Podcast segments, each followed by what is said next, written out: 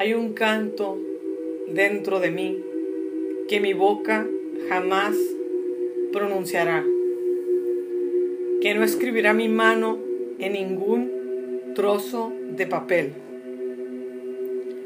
Hay un canto dentro de mí que debo escuchar yo solo, que debo padecer y soportar solamente yo. Hay un canto preso en mis venas como los celestiales adagios del argentado órgano. Hay un canto que como la raíz del gladiolo no florecerá bajo el alud. Hay un canto dentro de mí que estará siempre en mí.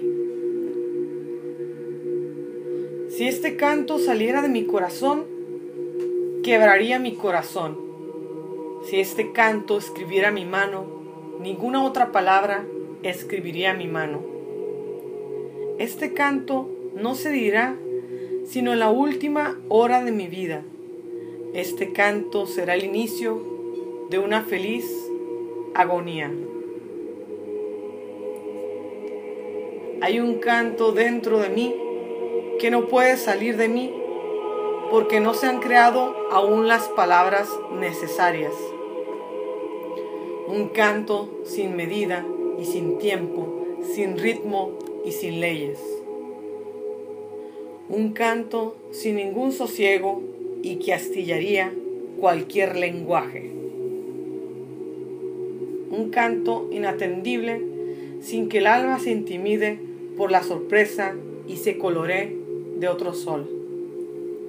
Un canto más respirado que dicho, más presentido que expresado, son de luces, rayo de acordes. Un canto sin ansias de música porque sería más melodioso que cualquier otro instrumento conocido.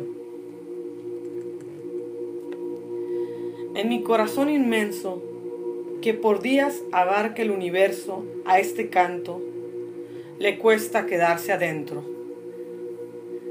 En los minutos más angustiantes de la vida, este canto querría derramarse de mi corazón demasiado estrecho como el llanto de los ojos de quien se llora a sí mismo.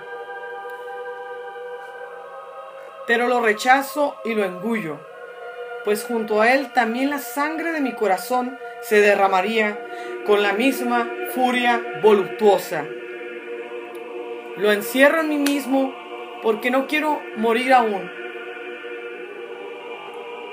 Soy una víctima dulce de este canto divino y homicida. Debo cerrar el corazón como la puerta de una cárcel y sofocar sus latidos sobrehumanos como si fueran remordimientos. Y ser, con toda mi ternura, el hombre feroz al que no se acercan los débiles.